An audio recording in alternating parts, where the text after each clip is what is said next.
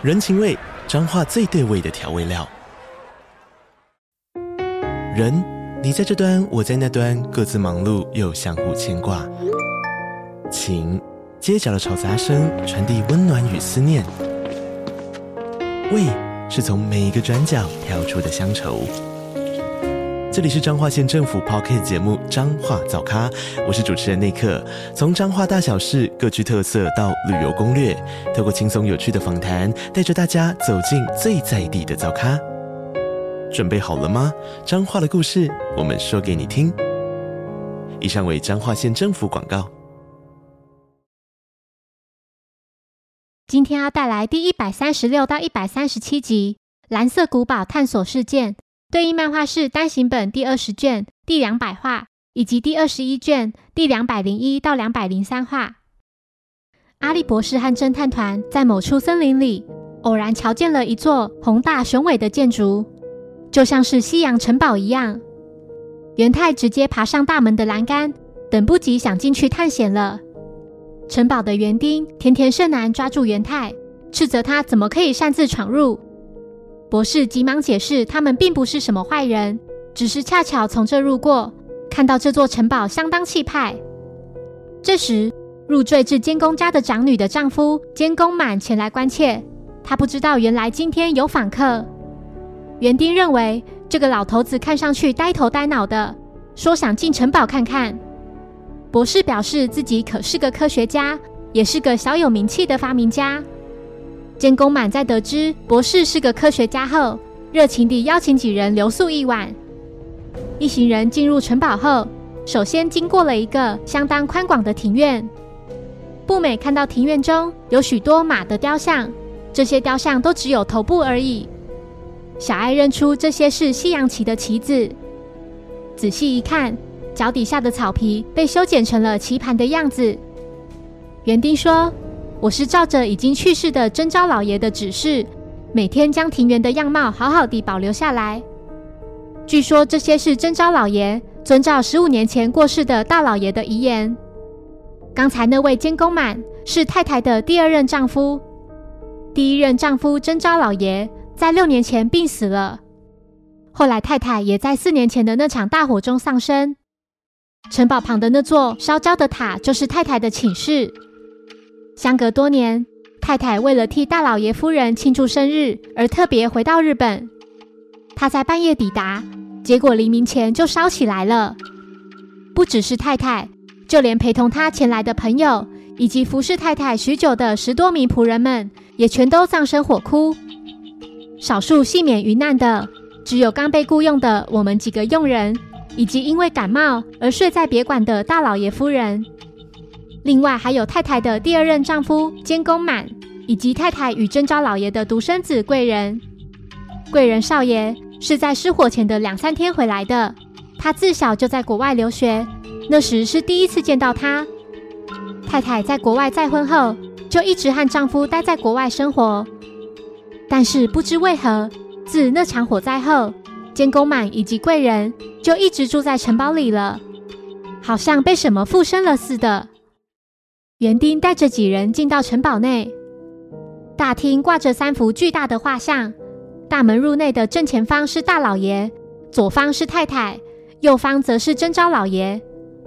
园丁提到，贵人少爷长得酷似大老爷，征召老爷特别尊敬身为历史学者的大老爷，这让太太很吃醋呢。监工家的当家主大老爷夫人，八十三岁的马斯优。坐着轮椅来到几人面前，他表示女儿常说，爸爸只不过是个爱讲道理的知识分子而已。园丁赶紧向大夫人致歉，让他想起不愉快的事。大夫人回应道：“不必道歉，我早已习惯丈夫不在身边的日子了。这就跟钞票的图案以及护照大小改变了一样，时间久了就习惯了。时间是很可怕的东西。”不论喜怒哀乐，都会随着消逝。园丁向大夫人提到，旁边这位博士是名科学家。大夫人回应道：“哦，那真令人期待呢，请务必要解开大老爷留在这座城堡里的谜。”园丁说：“大老爷临终前曾留下遗言，只要解开这座城堡的谜题，就能获得他最珍贵的宝藏。这时，大夫人询问：“为何还没有看到我的女儿回来呢？她不是要回来替我祝寿吗？如果她回来了，记得跟我说，我在房间等她哦。”大夫人说完便离开。园丁说：“大夫人自从火灾之后就变成那样了。”博士认为她肯定是受了很大的打击，因为人物关系比较复杂。我再次说明一下，监工家在这分为三代。第一代是大老爷以及大老爷夫人。大老爷在十五年前留下城堡之谜，他是名历史学者。大老爷夫人是现在监工家的当家主，因为行动不便，目前是靠轮椅移动。第二代是太太以及真昭老爷，太太是大老爷和大老爷夫人的独生女，真昭老爷是入赘进来的，但是他在六年前病死。后来太太再婚，第二任丈夫就是监工满。太太和征召老爷有个独生子，监工贵人。太太在四年前为了庆祝母亲的生日而回到城堡，在半夜赶到后不久就葬身火海。以上说明。柯南询问园丁是否有哪个房间可以俯瞰院子里的那些西洋旗。来到该房间后，柯南赶紧将那些西洋旗摆放的状态画在笔记本上。隔壁房间同样可以清楚瞭望那些旗子。柯南仔细思考着，这些西洋旗到底意味着什么呢？灰原把头靠在柯南的额头上，他看出这是柯南最喜欢的暗号。此时，步美从窗边看见元太就快从隔壁房间的窗户掉下去了，急忙提醒他们要注意安全。柯南立刻去到隔壁房关心两人。来到隔壁房后，他留意到这个房间和刚才的房间两处的窗户都在墙边。那么这两房之间这么大的空间是怎么回事呢？柯南从房门口往房内的窗户边缓缓地移动，并一边敲了敲墙壁，直到听到了墙壁是空心的声音。他坚信墙壁里肯定有另一个空间。这时他看见空心的这面墙上挂着一个时钟。在准备了一张椅子以及几本书来垫高后，柯南站上去并打开时钟的上盖。接着用手指转动指针，当他将指针转到十二点时，该面墙壁突然转动，瞬间把柯南甩入墙壁里的空间。元太及光彦在听到奇怪的声音后，立刻转头，但他们并没有看到柯南。墙壁里漆黑一片，什么也看不见。看来这可不是一座普通的城堡呢。柯南打开手表型手电筒。照亮这个伸手不见五指的地方，他用手电筒照亮前方，发现这里有个向下的阶梯。柯南一阶一阶缓缓地走下去，这些阶梯还挺深的呢。到底会通往哪里呢？走着走着，柯南踢到了某样东西，用手电筒一照，惊讶地发现这竟然是一具人的骸骨。这时后方有个人影用重物敲击柯南头部。柯南就这样昏了过去，整个人倒在那具骸骨上。另一方面，元太和光彦向其他两人表示柯南不见了。他们只是转个身，柯南就突然消失了。灰原若有所思，他看到房内有个倒下来的椅子，椅子旁还有散落一地的书本，墙上有个被打开上盖的时钟，目前的时间也并不准确。灰原将椅子摆放好。并把书本叠在坐垫上，接着站上去，试着转动指针。此时贵人突然出现，并喝止侦探团，斥责他们怎么可以这样贪玩。园丁及博士也前来关心。步美着急地表示柯南失踪了。园丁猜测他也许是去上厕所，然而经过确认，柯南并没有在厕所里。元太觉得，也许他只是躲起来想吓唬大家。光彦也说，柯南有时也挺孩子气的。站在一旁的博士心想：你们不也是小孩吗？之后贵人招待大家一起享用晚餐，但是步美却担心柯南的安危，希望能先找到他。贵人请他不用担心，柯南如果肚子饿得受不了时，自然就会现身了。晚餐期间，博士询问贵人及监工满两人，为何从那场火灾过后就一直住在城堡里呢？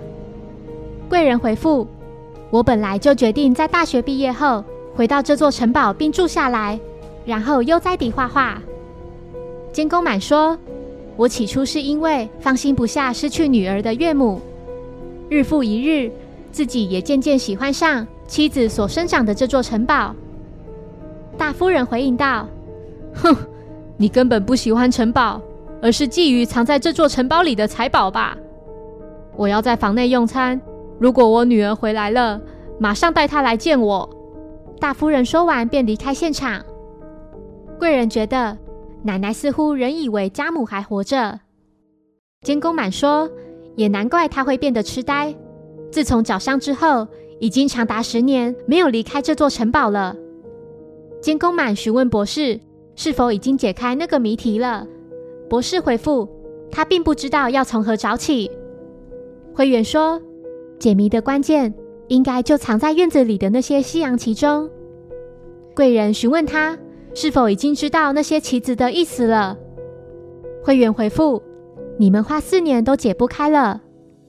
我看只有那位在城堡里失踪且好奇心旺盛的推理狂热者才能解答吧。步美请仆人们给他一个透明的袋子，他想装些面包留给还未出现的柯南。监工满希望那孩子不要误闯那座烧焦的塔才好。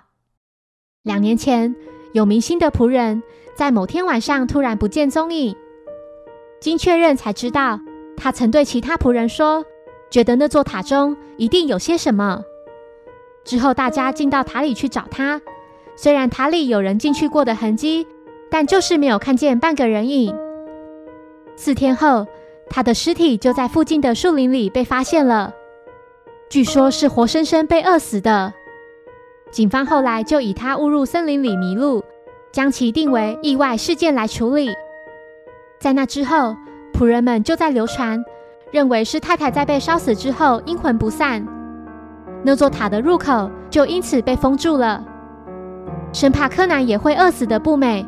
着急地想赶快带着面包去找柯南，元太及光彦也将自己的面包一起装入不美的袋子里。所有人来到城堡外，分头找寻柯南。现在天色已黑，且还下起了雨。经过确认，柯南没有在院子里，城堡的各个角落也都不见他的人影。稍早，监工满已经到过那座塔的入口，大门仍是被锁上的。步美非常担心柯南，担心的哭了起来。灰原对他说：“别担心，江户川是不用别人为他操心的，他自己会想办法逃脱。”步美询问灰原说：“你为什么这么了解柯南呢？你喜欢柯南吗？”小爱愣住了，接着反问他：“若真是这样的话呢？”步美红着脸，有些烦恼地回应道：“啊。”这样我会很困扰的。灰原说：“放心吧，我对他没有那种感觉。”听到此话的步美感到非常开心，他握紧手上的面包，并说：“太好了！”博士觉得小哀说的没错，新一绝对没问题的。没有消息就表示他没事。小哀回应道：“快醒醒吧，他不是那种会无故失踪好几个小时，没有任何联系。”让人白白替他担心的人，他一定是出事了。也许是被城堡里的某个人囚禁，无法脱身；又或许已经被杀害了。总之，我们得不被城堡里的人注意到，赶快报警，并彻底调查清楚。快振作起来，博士！少了他，孩子们唯一能够依靠的人就只有你了。这时，有个人影正躲在后方偷听两人的谈话。之后。博士在城堡的一处角落找到了电话，就在他准备打电话报警时，看到远处竟然掉了一顶帽子。经过确认，这顶就是柯南的帽子，上面还沾有血迹。此时，右方的墙壁被打开了一扇门。博士进到里面后，立刻被躲在后方的人影袭击头部，昏了过去。很快地，小哀也来到了那台电话前，他一边喊着博士。一边四处找寻他的身影。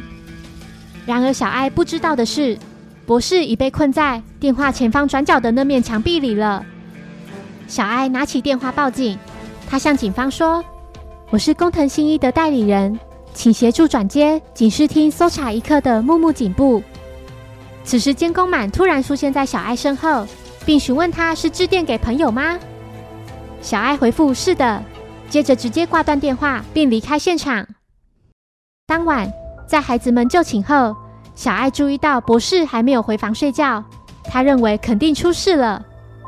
他轻轻地将房门打开，看到大夫人推着轮椅来到走廊上，穿着睡衣的贵人赶紧过来关心他。大夫人说：“我女儿还没有到，我要去找她。”贵人请奶奶别担心家母的事，接着带她回房间。小爱独自一人走在空荡荡的走廊上。想趁一切还未太迟之前，赶紧调查清楚。这时，他看到其他孩子们也来到走廊上，他们都很担心博士及柯南。小爱带着三人回到白天柯南消失的那个房间，他准备了椅子，还有几本书，再次站上去，想转动墙上的时钟。当指针被转到十二点的时候，墙面立刻转开，小爱马上用双手撑住。不让墙面再次关上。四个人打开手表型手电筒，一步步向前走下楼梯。途中，小艾发现地上沾有血迹，从颜色及凝固的情况来判断，应该是在不久前留下的。这很可能就是柯南的血。光彦注意到某个阶梯上被刻了些文字，那个人取代我的身份，想要抢夺城堡的宝，后面应该是要写宝藏。小爱认为这个刻痕已经很旧了，上面并没有提到他的名字。从字还没刻完的情况来看，刻下这段文字的人应该有许多年没有离开过此地。也许这个人就是在这里断气的。小爱说：“如果江户川发现了尸体，正专注于尸体的时候，被人从身后袭击，就能说明地上的血迹是他的。”这时，元太在地上发现了一副镜面已经破掉的眼镜。光彦认出这是博士的眼镜。小哀走向前方，用手将墙壁往前推，没想到竟推开了一扇门。这扇门将小哀、步美及光彦甩至外面，留下元太一人在里面。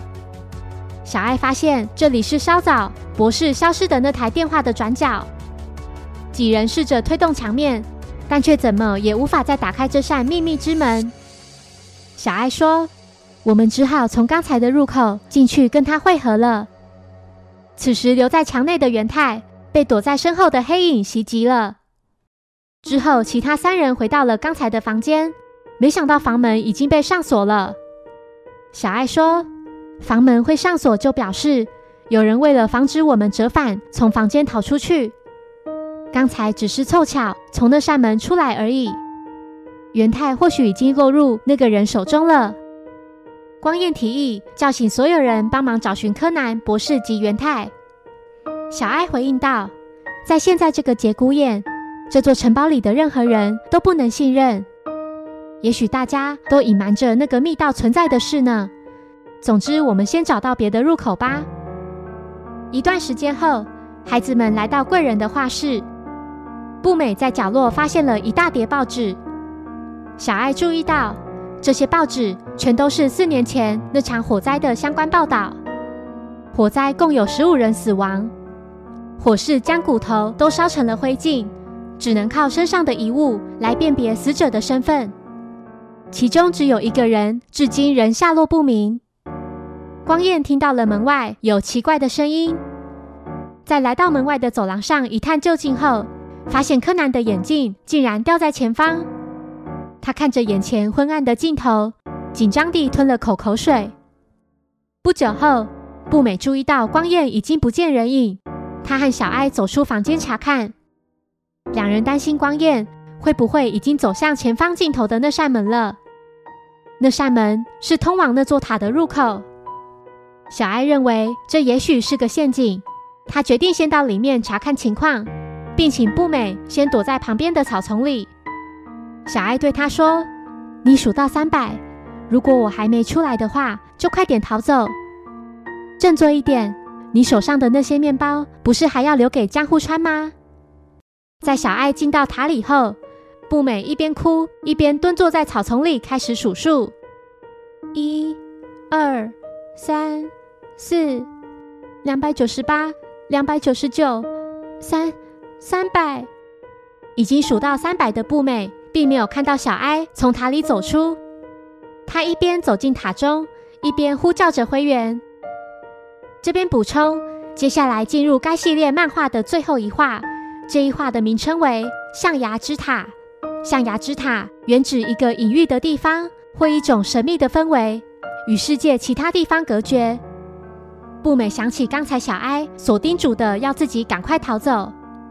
他握紧手上要留给柯南的面包，意志坚定，绝不能就这样逃走。步美打开手表型手电筒，一步步爬上入口旁的楼梯，嘴里不停地叫喊着灰原。不久后，步美来到了一间厕所，并立刻将门锁上。这时，突然有人从门外想将门打开，伴随着一阵阵大力的撞门声，步美感到相当惧怕。他知道门外的人绝对不是小哀。当门被撞开后，这个人并没有看到步美。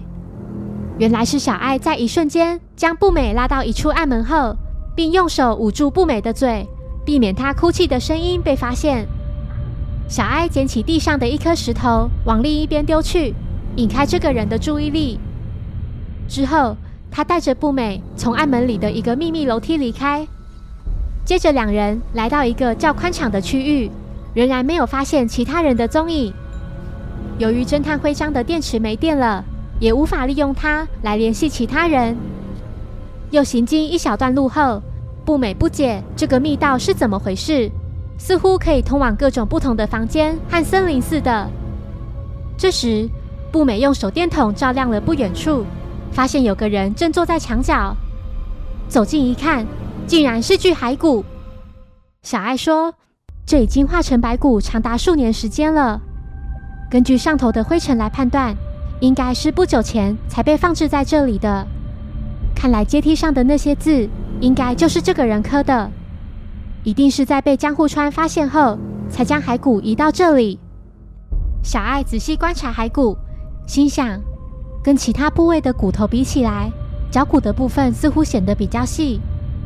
而且从骨头的性别及推测年龄来看，难道跟他调换身份的凶手就是？这时，八十三岁的大夫人突然出现在两人面前。步美着急地赶紧向他求救，小艾立刻拉着步美的手，拔腿就跑。步美希望小艾不要抛下老奶奶，否则她也会被袭击的。小艾一边卖力地向前跑，一边回应步美说：“你在说什么啊？”他就是刚才要袭击你的坏人呐！从刚才那个脚骨可以判断出，这个人长时间没有在走路，而且从骨头的性别及年龄来判断，那具尸体一定就是大夫人的，准没错。刚才那个人就是谋杀大夫人并假扮成他的凶手，他将行动不便的大夫人囚禁在这个地下密道，并把整张脸整形的跟大夫人一模一样。然后假装一副痴呆的样子来欺骗所有人，他应该就是在失火的那天下手的。因为无法骗过大夫人的女儿，所以放火烧死他，连同常年服侍大夫人的仆人们一起烧死。只要知道这条地下密道，就能神不知鬼不觉地纵火，再离开城堡去整形。凶手的目的恐怕就是城堡里的财宝。这时，两人已经从密道逃回城堡大厅。没想到却被紧紧追在后方的凶手抓住。凶手说：“没错，当大夫人发现我觊觎城堡的财宝时，她竟然想把我赶走，所以我只好假扮成她。况且我们两个人的声音本来就很相似。”这时，柯南利用增强踢力球鞋将一个水桶踢掉凶手手上准备要攻击小哀及布美的棍棒。小爱和布美看到大家都平安无事，纷纷露出了笑容。凶手不解，他们到底是怎么脱困的？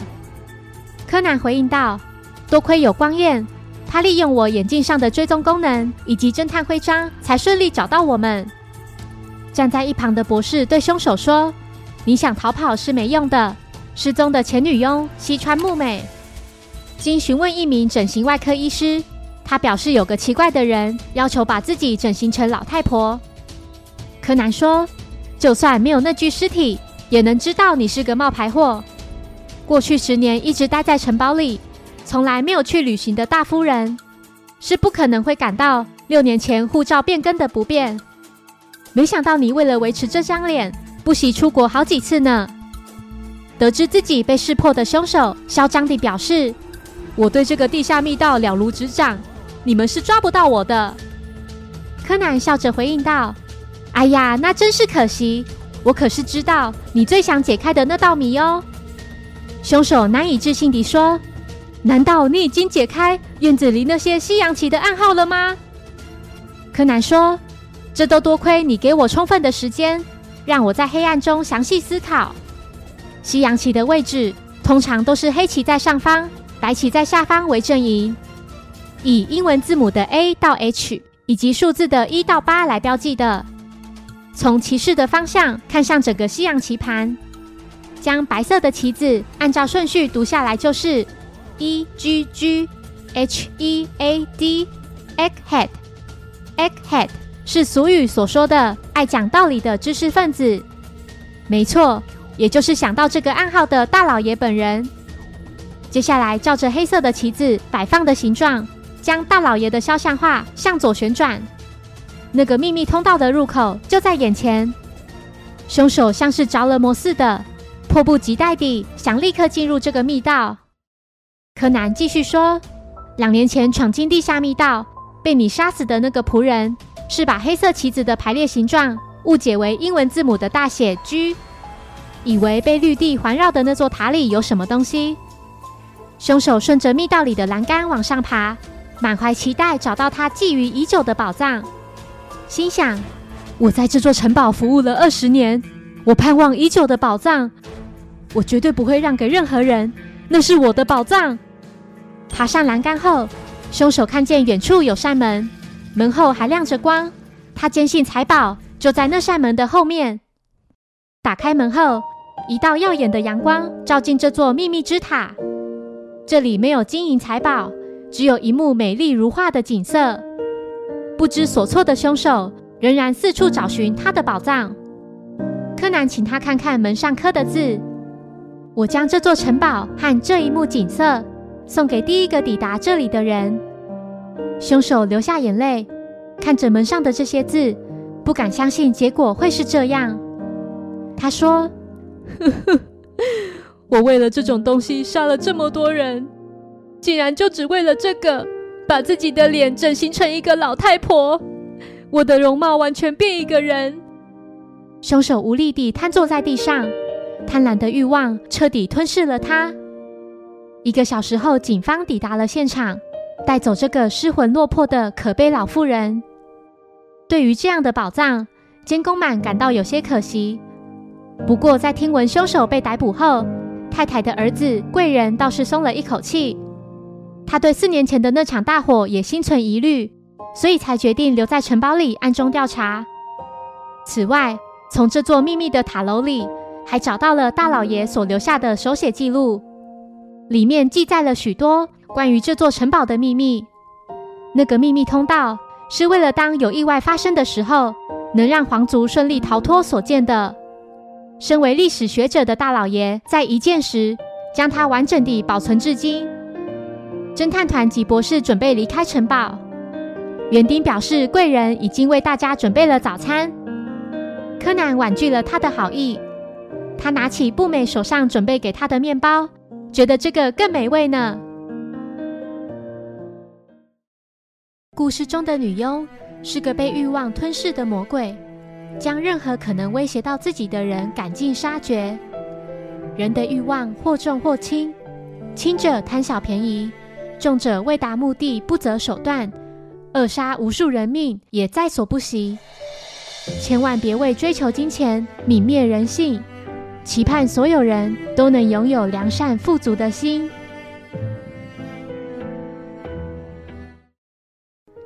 谢谢收听。如果喜欢本节目，欢迎小额赞助给我支持，谢谢。那我们下一集再见，拜拜。